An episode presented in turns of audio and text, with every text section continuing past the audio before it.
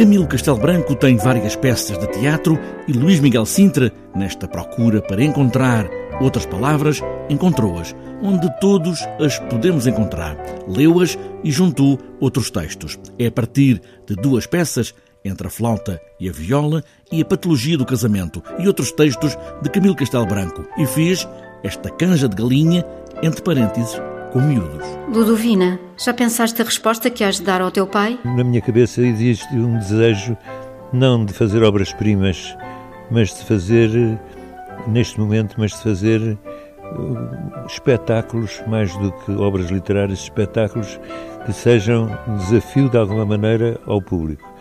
E comecei a ler coisas de Camilo, aliás é fácil, porque está o Camilo inteiro na internet, basta procurar, e no instante aparece graças aos brasileiros, um, e comecei a perceber que não tinha lido montes de coisas de Camilo, tinha lido pouquíssimo, mas que é um, um autor genial e que ainda nos diz muita coisa e, sobretudo, tem, uma atitude em relação à realidade que é de uma agressividade, de uma violência ideológica fascinante. Esse rapaz que te manda romances e cartas entre as páginas, não te inquietes, que sei de tudo e tudo pouco vale. Esse rapaz quem é? A partir deste ponto, e com a ajuda da companhia Mascarenhas Martins e do Museu da Marioneta, Luís Miguel Sintra cria este espetáculo aparentemente tão simples como uma história de amor. Pega na situação de uma rapariga que o pai vai levar ao, ao noivo que ele escolheu para, para se casar e que tem que ficar, permanecer uma noite na viagem numa estalagem de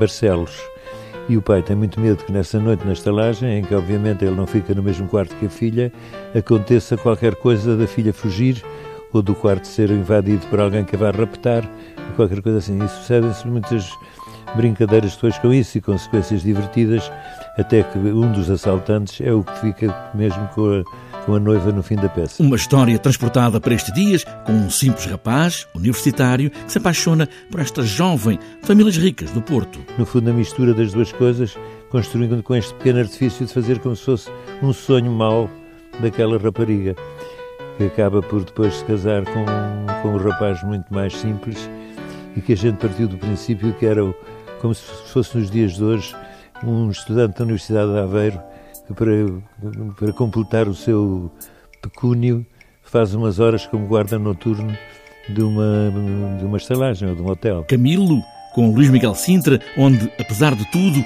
ainda faz uma pequena participação como ator.